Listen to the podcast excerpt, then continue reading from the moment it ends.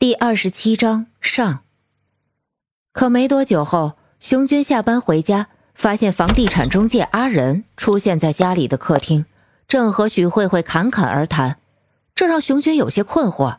他并不喜欢中介，特别是房地产中介，这小子出现肯定没好事情。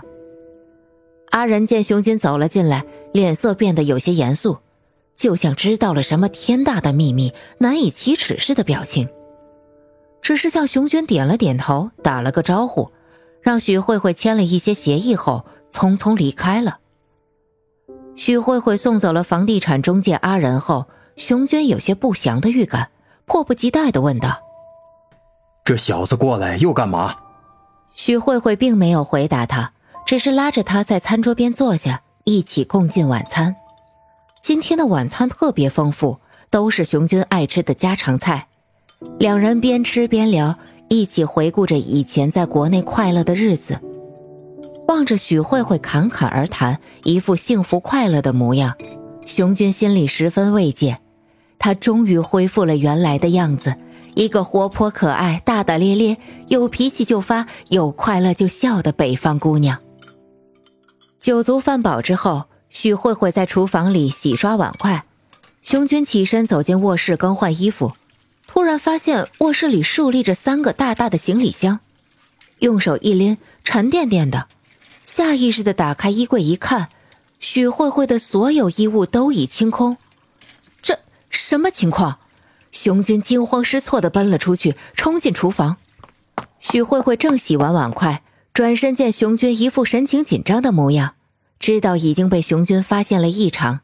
他冷静的微微一笑。拉着熊军的手来到客厅沙发坐下，面带微笑，心平气和的对熊军说道：“亲，我有话对你说。这并不是一时冲动，我已经想清楚了。我要走了。”熊军被吓得满头大汗，哑口无言，紧紧的抓住许慧慧的双手。他的谈吐举止、神情口吻，不像是在无理取闹，更不像是在耍弄心计。接着，许慧慧流利的说了一大堆话，看来这些话她酝酿已久。谢谢你对我的一直照顾，我确实是病了。经过心理医生的正确指导后，我想明白了很多事情。我们之间，以前是爱情。现在，只不过是友情。你我早已不再相爱了。你对我，只不过是履行承诺，而我对你，只不过是为了圆一个梦。在你出国的那一刻起，我们早已注定分道扬镳了。许慧慧冷静的对熊军说道。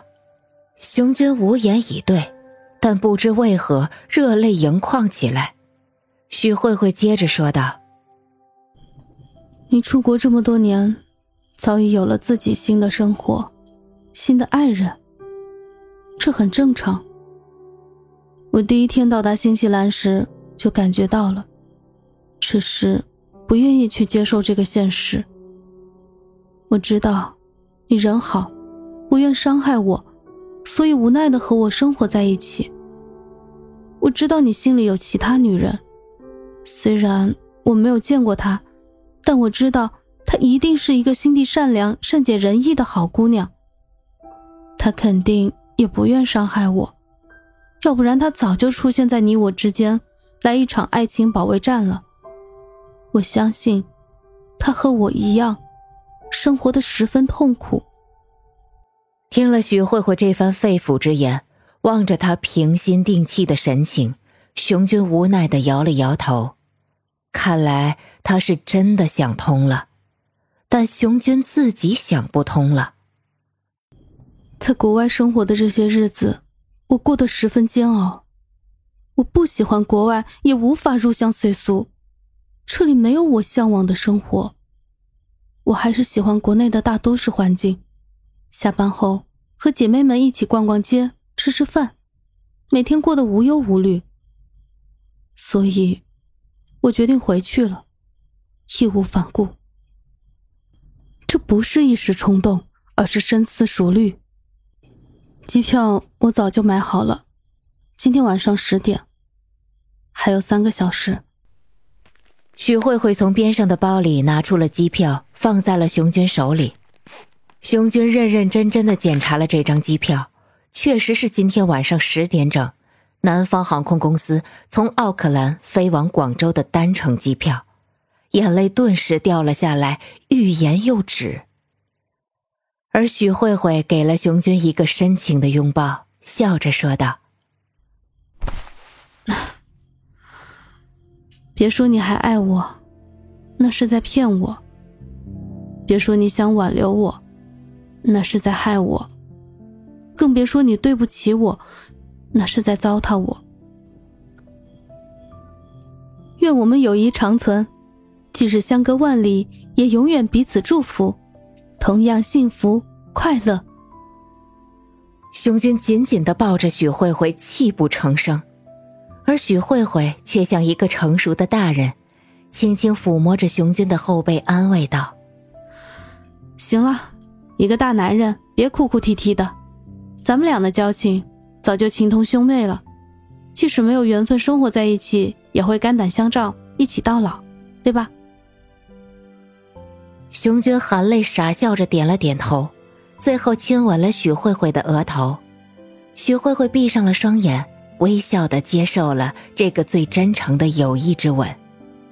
随后起身穿上了外套，抬头一看已是八点，对熊军说道：“时间不早了，走吧，送我去机场。”熊军深深的叹了一口气，擦干了眼泪。起身将行李箱一个一个的搬到车上，驾车送许慧慧去了奥克兰机场。一路上，两个人的手紧紧的拉在一起，就像当初许慧慧刚到奥克兰那时一样，温情蜜意。到了奥克兰机场，停好了车，熊军将行李箱搬上了手推车，一直陪着许慧慧办理完登记手续，送她到了入关口。离别前，两人最后深情相拥，徐慧慧也做了最后的交代。房子已经交给了中介阿仁代理出售，让熊军回头搬去他女友的住处，恢复往日的幸福生活，并给了他们两人真诚的祝福。随后，他义无反顾地转身走进了入关口，消失在了茫茫人海中。熊军在忙碌的入关口呆立了许久，才回过神来。这一切发生的太快，简直让他无法相信和接受，而且心里不是个滋味他晃晃悠悠地走出了奥克兰机场，上车，发动了车子，不由自主地驶向了奥克兰学生公寓。深夜十二点，熊军敲开了奥克兰学生公寓王冰冰的房门。睡意朦胧的王冰冰揉了揉眼睛，望着满脸愧疚、热泪盈眶的熊军，仿佛顿时明白了一切。两人一言不语，深情相拥，泣不成声。第二天一大早，两人被一条微信语音消息叫醒。熊军拿起手机一看，消息来自许慧慧，手机里传来了许慧慧大大咧咧、熟悉的声音。君，我到广州了，刚下飞机，没什么事儿，就是报个平安。你多保重，别辜负了他。祝你们幸福，再见。两人四目相对，露出了幸福的笑容。可当熊军回复了消息后，微信显示了一条系统信息：对方不是您的好友，如想与对方聊天，请先添加对方为好友。这让熊军突然有了一丝伤感和愧疚。很显然，许慧慧发出最后一条消息后，将他在微信的通讯录里删除了。这也十分符合他的性格，拿得起放得下，敢爱敢恨，不像熊军那样拖泥带水、优柔寡断。王冰冰见此情形，感同身受，将头轻轻地靠在熊军肩上，轻声呢喃道。他人真不错，可是无缘和他成为好友，只能愿他幸福。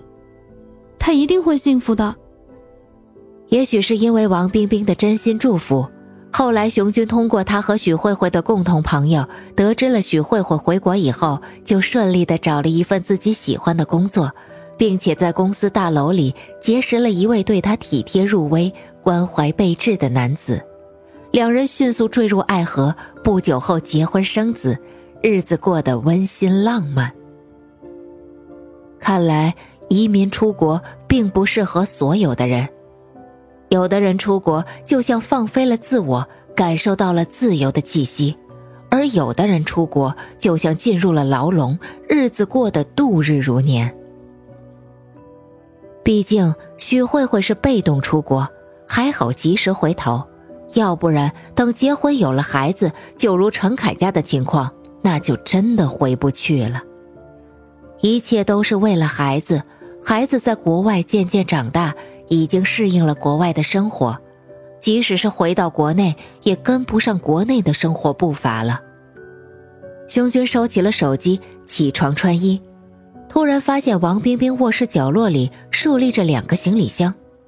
昨晚进屋心乱如麻、头昏脑胀，完全没有注意到，心里顿时一惊，转头问道：“你也要走？”“对。”昨晚是我在奥克兰学生公寓的最后一晚，我已经毕业了，不再是学生，所以无法续租这里。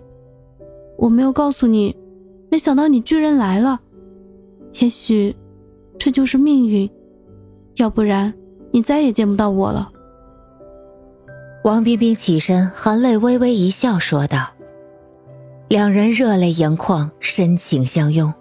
此时此刻。”熊军决心，无论如何，再也不能辜负眼前这位通情达理、善解人意的美丽姑娘了。没有对未来的规划，也没有对过去的抱怨，两人当天就恢复了以前热恋般的生活，算是心有灵犀，共同面对了一次感情考验。有人说，熊军和王冰冰之间的爱情故事令人恶心，那是典型的出了国喜新厌旧的歪例子。而有的人说，他们之间的爱情故事是命运的归宿，还经过了彼此信任的考验。确实，有的时候你不得不相信命运。有人说，人活着只是体验人间的喜怒哀乐，一切都是一个写好的剧本，你无法改变任何剧情，只能默默感悟。据说，当你相信命运的那一刻起。你的生活就会变得坦然自若，反之却会暴躁不安。